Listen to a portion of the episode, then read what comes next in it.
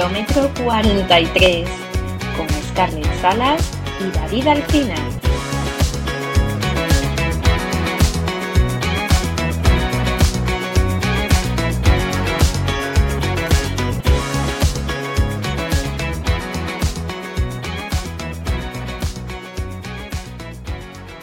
Hola David, ¿qué tal estás? Hola Scarlett, eh, muy bien, ¿cómo estás tú? Muy bien, muy bien, todo perfecto. ¿Qué tal van esos entrenos? Eh, eh, cargando mucho, piernas, a nivel físico estoy un poco sobrecargado, pero está bien, Sí. está bien. ¿Cómo vas tú? Ya estás ahí Espera, espera. a una semanita de, de Málaga.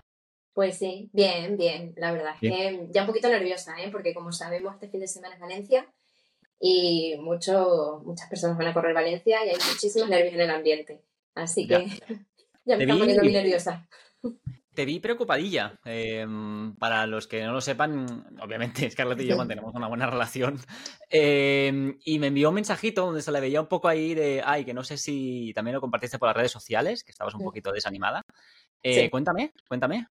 No, no, nada en particular. Es que evidentemente llevo mucho tiempo sin ponerme un dorsal desde verano y pues me hago muchas preguntas, porque no es lo mismo el entreno que, que, que saber, pues por ejemplo, yo qué sé, si te pones un dorsal, eh, yo qué sé, un par de medias, etcétera, un poquito antes, pues yo creo que te sientes un poquito más segura. Pero claro, es que yo he salido de la cinta de estar lesionada directamente al asfalto, entonces claro, Claro. ya me pregunto muchas cosas. Pero bueno, yo creo que es un poquito nerviosa en general, ¿eh? Mira que estaba súper tranquila, pero ahora yo no sé si es el revuelo de Valencia, pero Suele pasar, ¿no?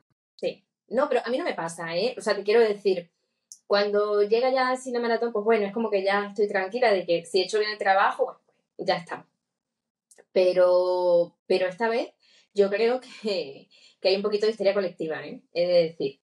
Eh, Sí, por el tema de Valencia. Y yo creo que es un tema que podíamos tocar también un poquito, pero bueno, eh, nos podemos extender muchísimo. Ente- ente- yo entiendo eh, que Valencia se está convirtiendo en un referente a nivel de maratones por justamente lo, lo que puede ofrecer, que es un recorrido llano y de los más rápidos, hasta comparable con Berlín. Y, y eso que la puedas comparar con un Berlín ¿no? a nivel europeo, pues te da mucho renombre. Y correrla em, tiene esa, esa cosita de, oye, he corrido Valencia, ¿no? Pero sí que es cierto que este año estoy notando más que nunca Sí, ¿verdad? que hay mucho ruido alrededor de Valencia, ¿no? Claro, quizás porque conocemos a muchas personas que van a correr Valencia y hay ese rum rum.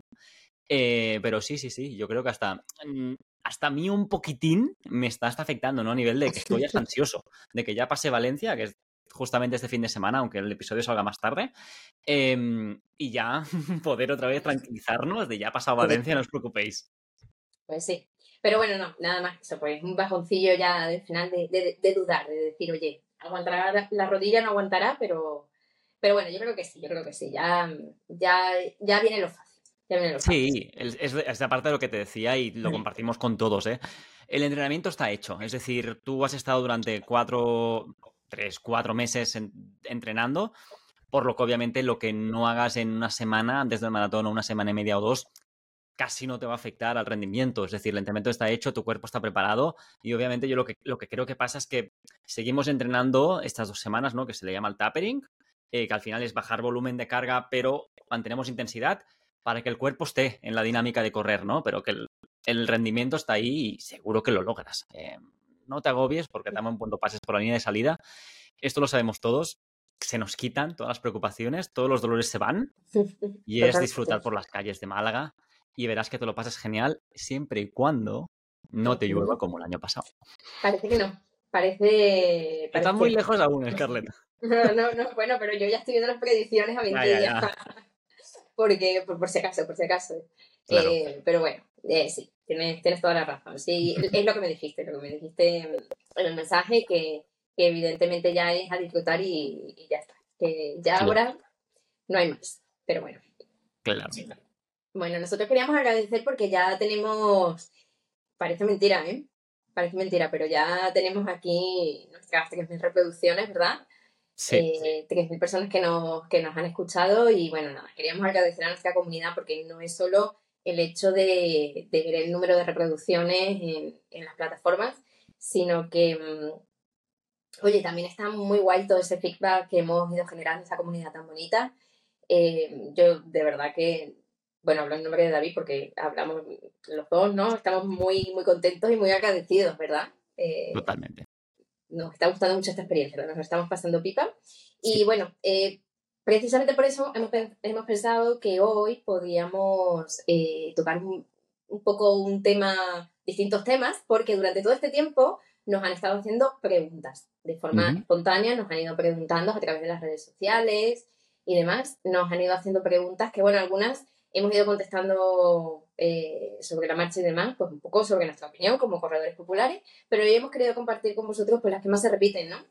Sí, totalmente. Eh, también, ¿eh? Decir mis cinco palabritas de agradecimiento porque es algo, esta historia que se llama Kilómetro 53 es algo que iniciamos por compartir lo que hacemos con, gente como nosotros, ¿no? Corredores populares, y ver que la gente, no sé, no quiero decir que la está ayudando, pero que la gente está interesada en escucharnos y que parecemos que lo hacemos bien, pues a mí, pues a mí me alegra, a mí me alegra y, os agradecemos mucho que estéis ahí cada semana, sobre todo mandándonos preguntas y nada. Em, queríamos justamente responder a una de esas preguntas, a una no, a todas aquellas preguntas que durante el largo de este tiempo eh, que al final es muy cortito. Creo que empezamos, ¿cuándo empezamos, Scarlett? ¿En julio, junio? En mayo, junio, ¿no? Yo creo que antes de junio, ¿no? Igual junio.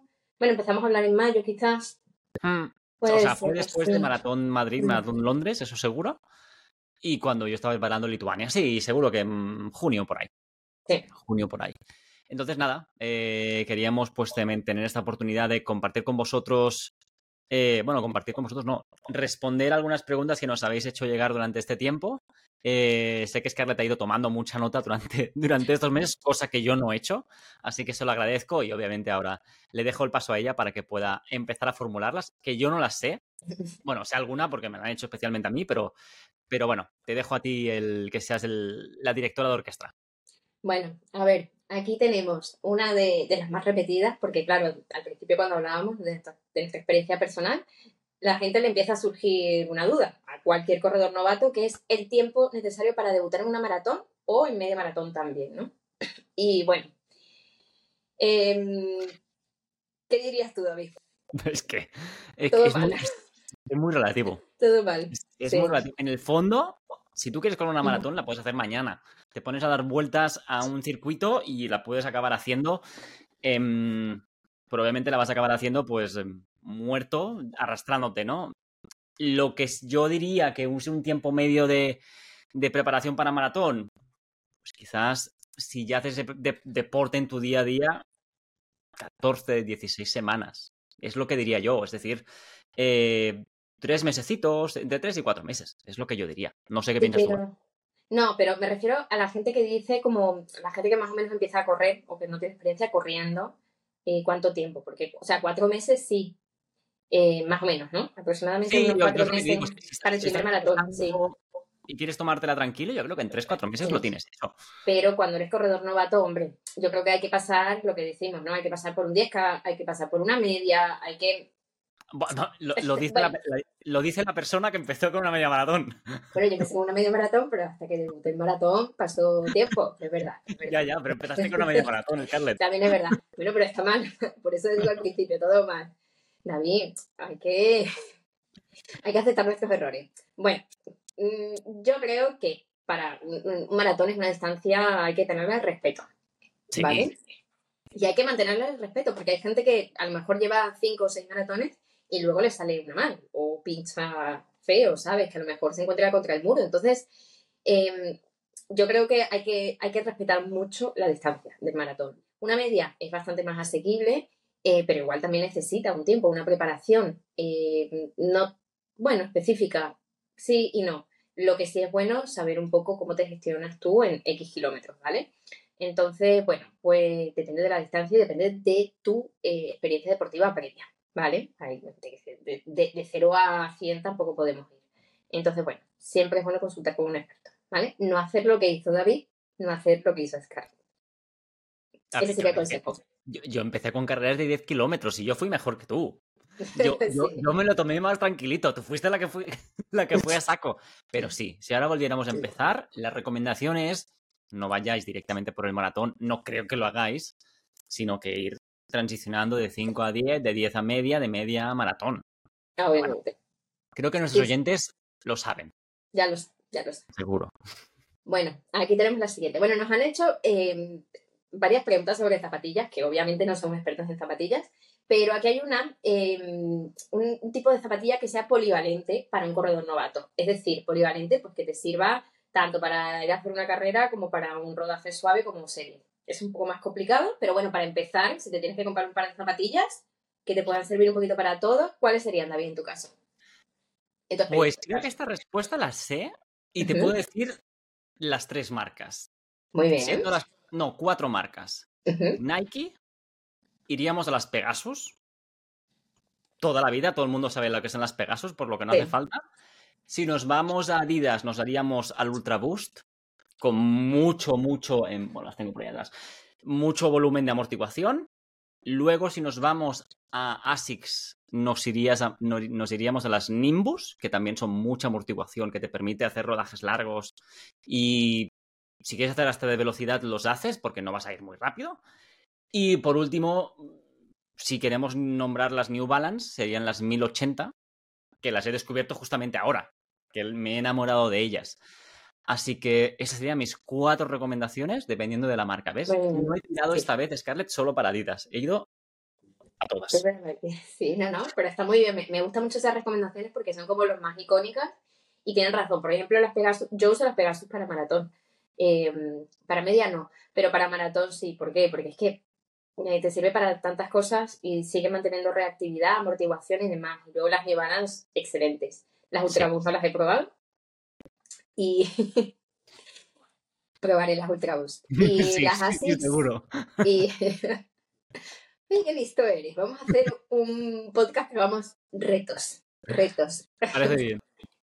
Bueno, no obstante, oye, eh, con esto lo que yo le recomiendo a la persona que me, que me lo escribió, porque, a ver, hay que ser un pelín más específico, ¿no? También tienes que ver un poco el ritmo con el que tú vas a correr y, y hay, más, hay más factores, ¿vale? El peso que tienes, etcétera, etcétera. Si vas a ir por asfalto, obviamente. Eh, hay una página web que a mí me sirvió, que yo hice un par de consultas y me ayudó bastante. eh, se llama zapatillasrunning.net, ¿vale? Tú ahí pones todos los datos y ellos te contestan individualmente a cada consulta, ¿vale? Eh, no obstante, me comentaste tú que había una página también. eh, Sí, yo normalmente uso Runea. Runea.com es comparador de zapatillas. Entonces, Mm. si más o menos sabes por dónde van tus tiros, lo que te gusta, lo que no te gusta, también. Es a, a nivel de, oye, tengo las, las, las Nike y quiero una zapatilla que más o menos sea como esta, pero de otra marca. Y mm, técnicamente te dan las recomendaciones, ¿no? Está bien, está bien. Pues sí. Luego, esto es, por, bueno, por- lo has comentado tú mucho también, el tema de cómo medir las pulsaciones. ¿Qué es mejor, si el reloj o la cinta? Sí, eh, muy importante. Al final, ahora todos, o casi todos, tenemos ese reloj que nos mide las pulsaciones, ¿no? Directamente, pero tenemos que tener muy claro de que las pulsaciones que el reloj nos mida no son tan precisas como una banda de pulsaciones, ¿de acuerdo? Entonces, cuando analicemos con nuestro entrenador qué tal ha ido el entrenamiento a nivel de pulsaciones de ritmo cardíaco, es probable que los indicadores que un reloj nos dé sean no tan precisos como una banda. Por lo que mi recomendación, siempre que se pueda, obviamente, dependiendo del, del presupuesto que se tenga, es que se tire más por la banda y fijarse en esa banda per se para que nos dé los indicadores de pulsaciones antes que un reloj, ¿vale? Mi opinión personal. Sí, sí, además que ya has insistido en esto, entonces, bueno, pues sí, tienes toda la razón. Eh, vale, aquí dicen que no es bueno o muy pro, muy pro, me imagino, muy profesional, correr con música. Ahí te voy a dejar empezar a ti. No, a ver, a mí, yo es que corro con música, pero sí es verdad que mm, eh, me echo un po- te hace un poquito dependiente de estar corriendo con música y de vez en cuando, bueno, bueno dejarlo, dejarlo fuera. A ver, evidentemente un profesional, mm, los que vemos todos, no los vemos correr con música. Pero fíjate que a mí me ha impresionado que yo he visto, eh, la he visto en redes sociales, ya lo comentó Aurora, que vino, eh, ella corre con música, ¿vale? Y hace unos tiempazos. Entonces, bueno, eh, yo supongo que un pelín a gusto del consumidor. En mi caso me he dado cuenta que sí, Sí. muy fuerte, cuando la pongo muy alta, no. Eh, ponerla bajita, que la tengas ahí y demás, pero que te permita un poco, no sé, poder sentir un pelín más las sensaciones tuyas más que el- la propia música, eh, viene bien. Y además de eso, ¿Qué ocurre? Que hay veces que cuando, sobre todo cuando estás en una carrera larga, que se puede acabar la batería, etcétera, etcétera. Eh, hay que estar acostumbrado a eso también. Entonces, bueno. Eh, ¿Tu opinión, David?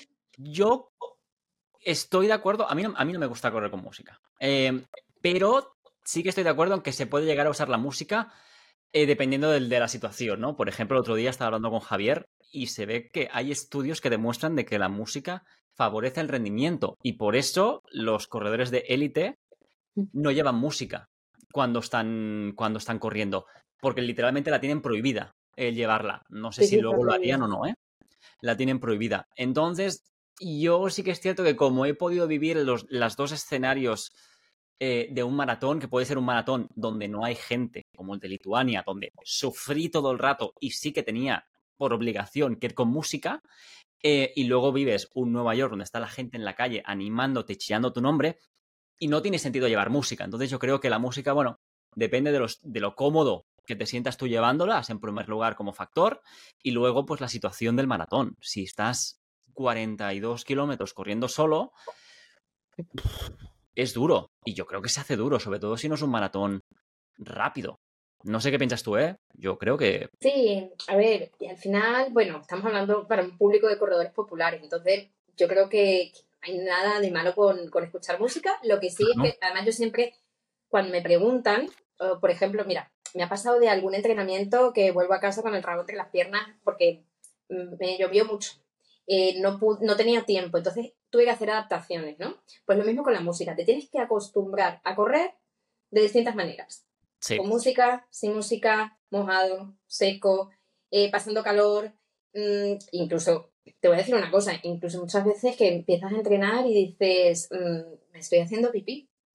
Pero hay veces que te viene bien también eh, incluso aguantarte un poco. Se hace encima, se hace encima, Scarlett. no, pero yo no me he hecho encima, no he llegado a eso. Pero te puedes aguantar, te quiero decir. ¿Por qué? Porque en verdad estás acostumbrado a tu cuerpo a esa incomodidad y a distintas cosas que pueden ocurrir desde una carrera lo de la música, pues podemos añadirlo también, ¿no? Ninguna pregunta. Mira, mira, lo que acabas de decir de Pipín, perdón, ¿eh? por ser tan escatológico, em, me interesa. Yo no sé si es por la adrenalina que tengo, pero yo cuando empiezo a correr, yo no, yo no paro. Sea, yo no paro a un baño. Pero sí que veo muchísima gente, parando al baño. ¿Tú lo haces también? ¿Tú paras? No, no, nunca, nunca, nunca, nunca. Es que, no entiendo. no he tenido eso. Nunca. Gracias a Dios, ¿eh? Porque hay gente que lo pasa mal, ¿eh? eh pero, pero, me ha pasado al final es que te corte el ritmo, que te... No, no, entiendo. Bueno, pregunta para los oyentes. ¿Vais al baño durante una carrera? ¿Sí o no? Vamos a hacer un capítulo escatológico. Sí, perdón. Con anécdotas. Sí. Madre mía. Eh, vale, esto. David tiene su club de fans, he de decirlo, ¿eh? Por, cuéntame, cuéntame, porque yo no conozco nada. Bueno, yo, aquí hay un par de preguntas, pero una de esas es, ¿cuándo vas a correr en el sur? Es, que la planificación es muy, es muy mala. Es decir, tenemos Sevilla en febrero, si no me confundo, corrígeme si me equivoco. Tenemos Málaga en diciembre. Y, luego, ¿qué tenemos más? Y luego, perdón porque no, es sur, ¿eh? pero tendríamos Lisboa en octubre. No es España, pero bueno, me, pero no, también. puedo contar. No, pero Lisboa hay en... Eh, también tienes una en mayo. No, creo que la he puesto antes. Eh, no, pero... sí, es la media, es la media. Bueno, pero también puedes correr en el sur cualquier media, que también...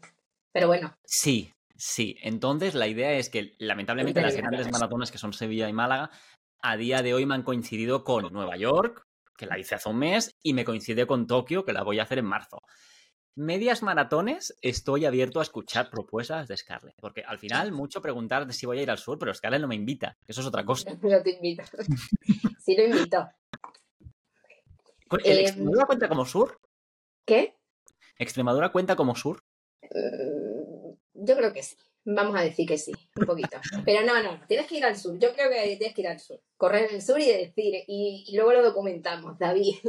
David ha venido a correr al sur. Sí, al sur de verdad uno de, mis mejores amigos, que es Juan, que vive en Sevilla, ya hace tiempo que me está diciendo David, ven una santa vez a Sevilla, quédate en mi casa y no, no, voy aún. Te diría para la media maratón de Sevilla que es a finales de enero, pero ya no hay dorsal, ¿eh? Porque vuelan, vuelan, vuelan, vuelan. Sí. A menos que métete en la lista de espera si quieres, pero ya, ya han volado. Oye, pues Em, tengo que, pues me lo puedo mirar, ¿eh? Porque justamente me coincide, ¿eh? Me va bien para el entrenamiento. Pues fina- finales de, de enero y es súper bonita, de verdad. mm, Vale. es bonita.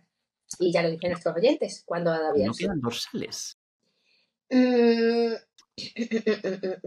Vale, con esto eh, tenemos eh, la siguiente pregunta que nos han preguntado mucho que si nos conocemos en persona, ¿no? Que eh, no, No, no. No. Teníamos. Bueno, debo decir algo, y es que en principio, ahora que, que Scarlett va a correr Málaga, hacía tiempo que estaba intentando organizar el, el poder volar a Málaga y sorprender a Scarlett mientras que, mientras que la, que la corría, ¿no? Haciendo de libre, ella no lo sabía, pero lamentablemente tuve un pequeño cambio de planes donde me ha surgido una cosa para la semana que viene y, y le comenté. Eh, la idea era justamente conocernos ahí, pero bueno, se va a tener que atrasar un poquito más la... va a ser en el 2024, eso ya lo sabemos. Ah, eso ¿a que seguro. sí? Claro que sí, correremos alguna, alguna carrerilla. Sí. Eh, pues sí, Eh, vale, y con esto enlazamos, que nos han preguntado mucho que por qué no corremos Valencia. No hemos optado por Valencia este año. Sí, lo, lo que acabamos de hablar, ¿no? Al final tú tienes Málaga ahora una semana, que Valencia es este fin de semana, Sí. Málaga es la siguiente, y yo acabo de venir de Nueva York y voy a preparar... eh, no sé, creo que es por calendario deportivo. No es que no la querramos correr. Al final, Valencia para nosotros también significa muchísimo. Pero bueno, 2023 no es el año de Valencia. Eh, potencialmente el año que viene. No sé si podemos comprometernos a día de hoy. No, no, no, no hagamos eso, no hagamos eso. No, a eso, no nos comprometamos. No, no hagamos eso. No, hombre, eh, a ver, eh, lo que esto va a ir con la siguiente pregunta, que nos preguntan cuáles son nuestros próximos retos. Y efectivamente, o sea, hay que balancear un poco. Eh, por mi parte, yo estoy decidida a la- las cinco grandes del circuito de, Zurich. Y bueno, ya con Sevilla tendría febrero. Eh, ya en febrero tendría Sevilla, tendría dos, porque ya tengo Madrid, eh, tendría Sevilla y a final de año pues me gustaría hacer alguna, seguramente Valencia. No estoy segura todavía, ¿vale? Pero, ¿Cuáles son las cinco? no sé. ¿Qué? ¿Cuáles son las cinco? Sé que Barcelona también está ahí, pero Sí, eh, eh, Madrid, Sevilla, Barcelona, San Sebastián, Valencia. Bilbao. ¿Qué? Valencia. Valencia es Zurich. Sí, sí. San Ah, Sebastián, las Valencia y ya están, ¿no? Ya está, ya he dicho las cinco, ¿no? Sí. Ahí tienes Bueno, las cinco. Ok. eh, claro, hay que. Yo quiero hacer una a principio de año, otra a final de año, más o menos. Entonces, bueno, pues mm, Sevilla, febrero y veremos más o menos si se tercia Valencia. El problema es que ahora Valencia es verdad que en cuanto, en cuanto la corran este domingo ya van a empezar a volar los dorsales. Entonces es como una decisión a tomar a priori. Sí. Pero bueno, por lo menos eh, esos son mis, mis retos próximos. ¿Los tuyos, David? Eh, pues tengo Tokio, que ese es mi gran reto ahora, sí o sí, en 2024.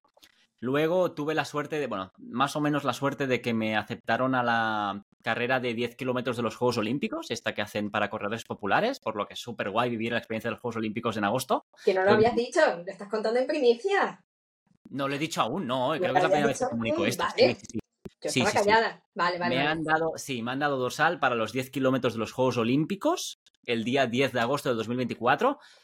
He pedido el, el subir a maratón, pero bueno, eh, supongo que hay muchísimos miles de personas pidiéndolo, así que bueno, aunque sea una 10 kilómetros, me lo voy a pasar Hombre, absolutamente genial allí. Ya he estado mirando hoteles, está carísimo todo, pero bueno, eh, esa no es la, la cosa. Entonces, después de eso, pueden pasar dos cosas. La cosa que puede pasar es que justamente creo que la semana que viene es, la, es el sorteo de Berlín, que es el 50 aniversario de la maratón de Berlín, por lo que me apunté y si toca, pues toca. Y si no, pues quizás cae Valencia, quizás. Ya Bueno. veremos. Podemos verlo. Pues muy bien, muy bien. Sí, Pues un año muy guay. se vienen cositas al canal. Se vienen cositas. Sí. Eh, ¿Qué más? Ah, bueno, esto, esta, esta pregunta, yo creo que a todos nos ha sorprendido. El tema de Australia. Esto cuéntanos tú, David. El tema de Australia como Eh, mayor. Sí, básicamente, igual que hay un circuito de Zurich de, de Majors en España, lo hay a nivel eh, maratones internacionales. Em, a día de hoy tenemos pues las seis, ¿no? Que son Berlín, Tokio, Nueva York, Chicago, Boston y Londres. Pero obviamente eso no significa que otras maratones no puedan incluirse. Pero para entrar en este circuito, pues se tienen que cumplir muchas. em, no sé cómo se llama, muchos requisitos, ¿no? Entonces, hubo dos maratones que se apuntaron a la preselección. Uno era eh, Sydney, en Australia, y el otro era eh, Ciudad del Cabo, en Sudáfrica. Se ve que Sydney ha pasado el primer corte, lo han metido ya en, el segundo, en, el en la segunda fase del proceso de selección. Y no sé cuánto dura, creo que, creo que dura un año, donde tienen que organizar otra vez eh, otra maratón, demostrar de que cumplen todos los requisitos nuevamente y, supongo que pasar inspecciones, etcétera, etcétera, etcétera, como si fuera una, ¿no? una candidata olímpica, lo que siempre pasa. Algo así. Si pasara, pues tendríamos no seis, sino siete eh, majors, lo que implica otra vez un movimiento logístico muy grande, porque esto no es, eh, no es, no es Málaga ni es Valencia, esto es Sydney, que requiere moverse mucho y pagar mucho.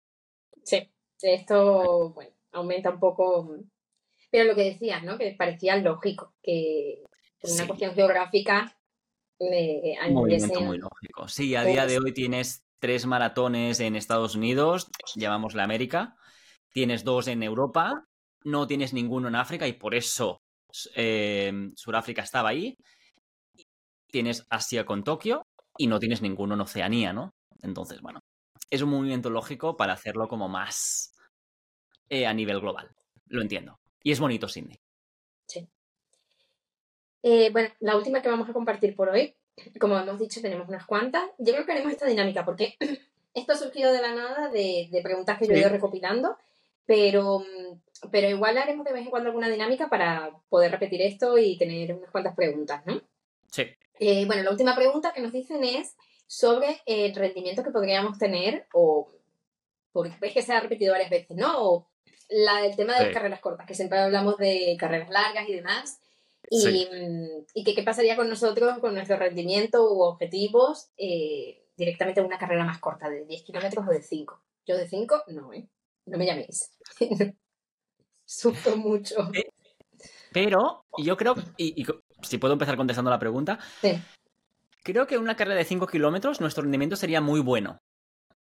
Simplemente por el mm. hecho de que creo que como las series al final cuando las hacemos son aproximadamente entre 5 y X kilómetros a una velocidad muy rápida, yo creo que nuestra capacidad para hacer esa misma velocidad en un 5 podría encajar. A darlo todo hasta que me agote, ¿no? Pero yo creo que si voy a un 10 kilómetros, sé perfectamente que no voy a rendir tan bien como puedo rendir en un maratón. Porque al final somos corredores de larga distancia, nosotros tenemos un ritmo alto pero contenido durante el tiempo, ¿no? En cambio, en un 10 kilómetros es muy alto, como decía, darlo todo. Entonces, yo creo que no soy o sería tan efectivo en una 10 kilómetros. Quizás en una media maratón sí, pero en carreras cortitas yo creo que no. Podría mejorar mucho. No, yo tengo, tengo un par de malos recuerdos. Una es una 10K y mm, y en, en 5K es que, ya, es que no, no, me, no me llama para nada la atención. O sea, en el sentido de que ya lo he hecho, ya la he hecho y, no acabo bien. O sea, no acabo con buenas sensaciones. No me regulo igual, lo que dicen. De momento. Y luego, sí, esto es muy curioso, pero mi madre una vez me dijo, es que, o sea, que, siempre ha ido a verme y tal, y ha estado en medias maratones y tal, dice, en, en esta carrera, una carrera que era de 10 kilómetros que yo hice, me dice, yo he llegar a la gente muy mal. O sea, comparado con, una media maratón, por ejemplo, que he ido a verte muchas, digo, porque es que, claro, no, no se dosifica muchas veces y también a lo mejor son carreras como más masificadas donde Sí. Pues bueno, otro tipo de corredores, pues, todos, ¿no? Hay, gente que es experta pues, pues, en, ese tipo de distancia o que, o que, le gusta más esa distancia, pero hay gente que está debutando y también lo da todo.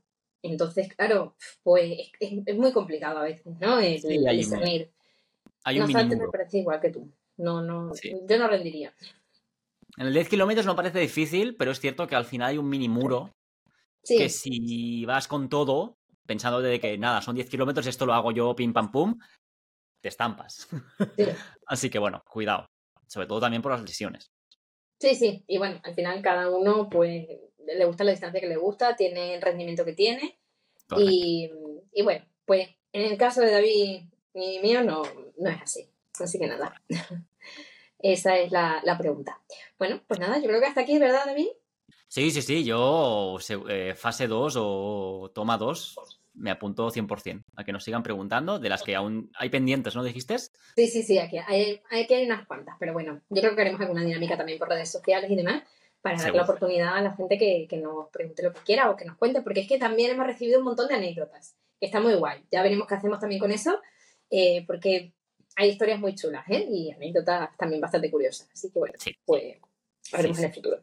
Oye, ha sido, una, ha sido una bonita manera de celebrar los 3.000 oyentes, me gusta. Me pues gusta, me gusta. Totalmente, totalmente. Muchísimas gracias, chicos, de verdad, por, por, estar aquí, por escucharnos, por darnos feedback, por reíros con nosotros. Y, y nada, pues lo que hemos dicho, que, que, nos dure, que nos dure bastante todo, no solamente el correr, como siempre digo, sino también el, eh, el podcast y, la comunidad, la comunidad, porque al final lo que hacemos aquí es crear comunidad y eso es lo, eso es lo chulo. Sí, eh, que más gente se nos une al kilómetro 43. Encantados de recibiros. Pues sí, como siempre. Bueno, hasta la próxima. Bye. Que vaya bien. Chao. Esto ha sido Kilómetro 43, un podcast de Scarlett Salas y David Alcina disponible en tu plataforma favorita. Compártelo, suscríbete, dale like y todo lo que quieras para que más corredores nos acompañen en este kilómetro después de acabar nuestra carrera. Hasta pronto.